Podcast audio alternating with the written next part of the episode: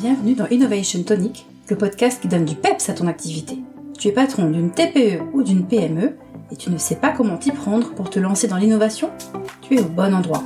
Chaque semaine, je vais te donner mes meilleurs conseils, astuces et outils pour développer et sécuriser l'activité de ton entreprise. Je m'appelle Marie-Laure Jourdain et je suis experte en innovation.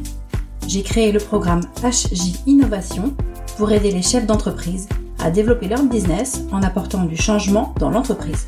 Pour m'aider à diffuser ces conseils auprès d'un maximum de personnes, tu peux mettre 5 étoiles sur ta plateforme d'écoute ou partager le lien vers le podcast sur les réseaux sociaux en me taguant.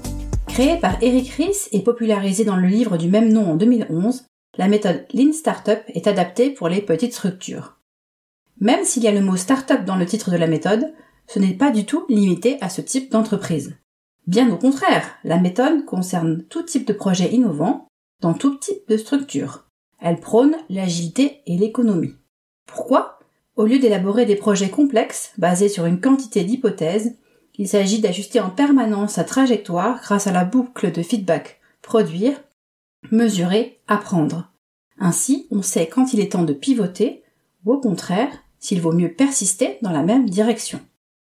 L'important, c'est de fonctionner en cycle court, pour éviter les développements de produits longs, pour au final subir un échec sur le marché coûteux en temps, en argent et en motivation. Concrètement, qu'est-ce que ça veut dire? Et pourquoi devrait-on adopter cette méthode? C'est ce à quoi je vais répondre dans l'épisode d'aujourd'hui. Le Lean Startup décrit un processus d'apprentissage en trois étapes. La première, c'est créer ou produire. Basé sur une idée initiale, un MVP, c'est-à-dire un minimum viable product, est créé. Le produit est le plus simple possible.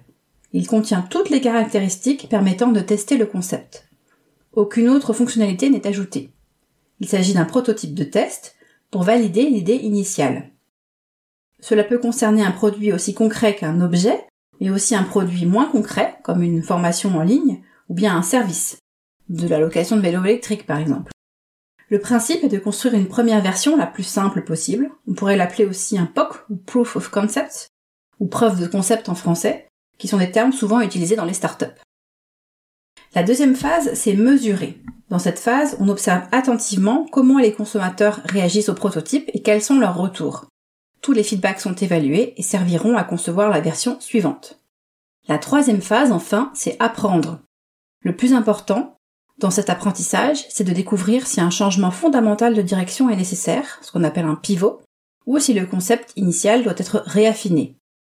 La prochaine étape consiste à concevoir un nouveau pilote à partir de ces enseignements et à le faire passer à nouveau par les mêmes étapes. En bref, il s'agit d'un cycle d'apprentissage à itérer autant de fois que possible, et même potentiellement sur toute la durée de vie du produit pour continuer à l'améliorer. Pourquoi cela concerne-t-il tout le monde? Imagine que tu es un consultant indépendant. Tu décides de te lancer dans la création d'une formation en ligne en te disant que ça va te rapporter des nouveaux clients, pas forcément dans ta zone de chalandise habituelle, puisque la distance n'a plus d'importance, et qui pourront suivre ta formation sans que tu sois présent. De l'argent et du temps de gagner facilement. Tu choisis un sujet qui te passionne et tu te lances. Tu y passes des mois à travailler à fond dessus. Tu trouves une plateforme très chère pour héberger ta formation, mais c'est le top du top. Tu veux le mieux pour tes clients. Tu dépenses de l'argent en exploitant les compétences dont tu as besoin. Location de studio, vidéaste, graphiste, tu prépares vraiment un super produit. Tu refuses même un ou deux contrats car tu n'as pas assez de temps pour tout faire. Mais bientôt, tu vas t'en mettre plein les poches. Donc ce n'est pas grave. Tu organises un lancement pour ton produit et c'est le flop total. Quelques personnes achètent la formation parce qu'elles te connaissent, mais tu es loin de rentrer dans tes frais. Que s'est-il passé? Tu as créé un super produit, mais tu ne t'es pas assuré que ton concept intéressait ta cible. D'ailleurs, est-ce que tu l'as bien défini ta cible? Tu aurais pu tester ton idée au préalable et t'apercevoir que le sujet n'intéressait pas suffisamment la cible que tu avais choisie. Tu pouvais changer de cible, changer de sujet. Selon les résultats de ta phase de test, les possibilités sont multiples. En bref, en appliquant les principes du Lean Startup, tu vas économiser du temps, de l'argent, de l'énergie et de la motivation. Et ça, ça concerne n'importe quelle entreprise, pas seulement les startups bien sûr. Nous voici à la fin de l'épisode. Qu'as-tu pensé du principe du Lean Startup? Viens m'en parler sur LinkedIn. Je te mets le lien vers mon profil dans les ressources de l'épisode. À la semaine prochaine